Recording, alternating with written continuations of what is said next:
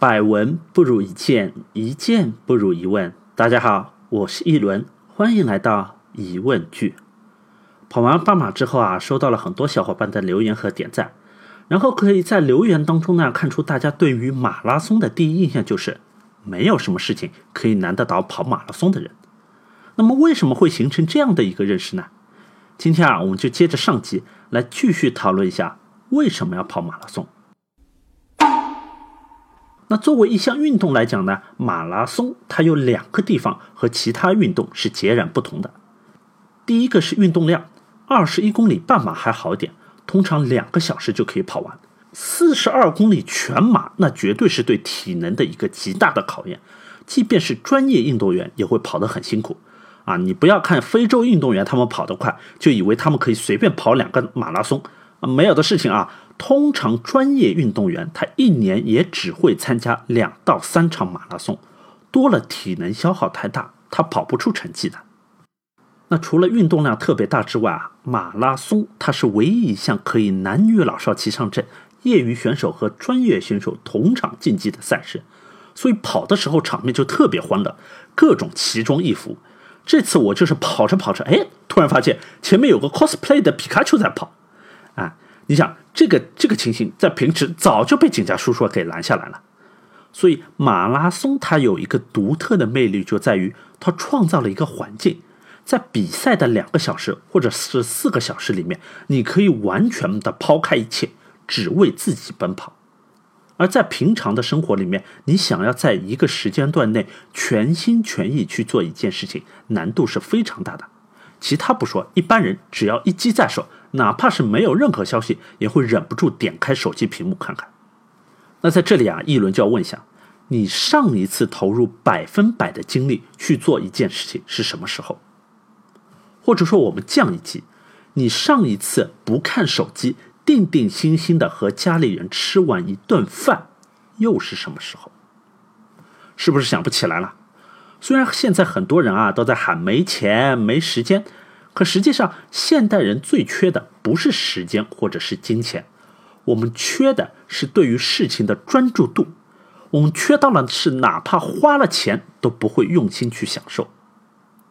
我在跑步的时候就是这样，我刚开始跑的时候就想，哎呀，今天要跑多远啊？三公里还是五公里啊？可以消耗多少卡路里啊？哎呀，哎，我刚刚跑了几圈了？我靠，不记得了。你就是这样。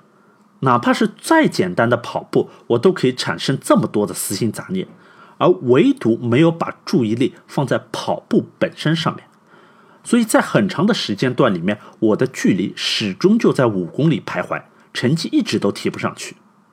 后来啊，我读到一个故事，说一个人太想要知道怎么样才能悟道，就去问一个老和尚。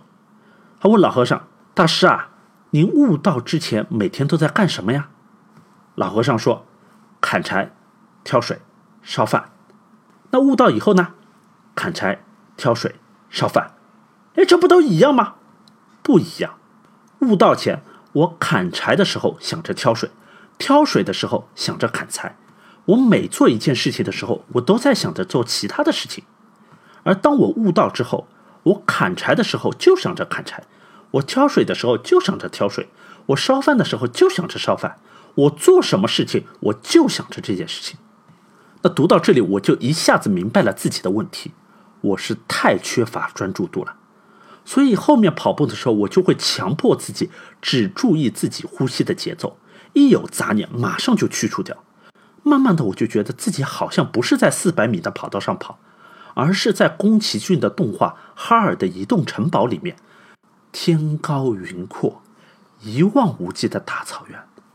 风吹叶动，所有的小草都在随着我的脚步而摇摆。虽然跑道上还有很多人，但是那个时候我感受到的只有自己内心深处涌出的那股能量。那一瞬间会感受到无比的自信。我真的觉得没有什么可以难得倒我自己的。呃，一开始我跑步时候驱动我坚持下来的理由是跑步可以减肥啊，办公室坐久了肚子上都是肉，但是。减肥只在一开始有效果，第一个月我大概是瘦了七斤，第二个月是三斤，第三个月基本没有，因为脂肪都变成肌肉了。到后来，你哪怕是跑个马拉松，你都未必会轻一斤。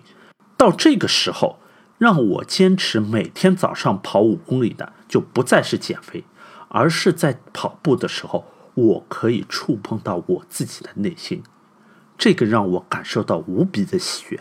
而且在跑步完之后，我的精力会特别的充沛，一上午的时间不再是像以前那样一晃而过，而是可以充分利用起来。那后来在跑马的前天，我在商场的门口被台阶绊了一下啊，手跟膝盖都破了，走路蛮疼的。然后在跑马跑到五公里的时候呢，左腿膝关节这里有点抽筋，右侧肺部呢又有点吸气疼，啊，可能很多人应该都经历过啊，就是跑一步会疼一下的那种。那这个时候，如果你想到的都是那个疼，你就会越跑越疼，最后就直接就跑不下去了。所以在那个时候，我就。强迫自己，我只想跑步，我只想怎么调整呼吸，只想怎么把步子给放轻松。然后差不多到十公里左右，吸气就不疼了，膝盖上的伤口也完全没有感觉。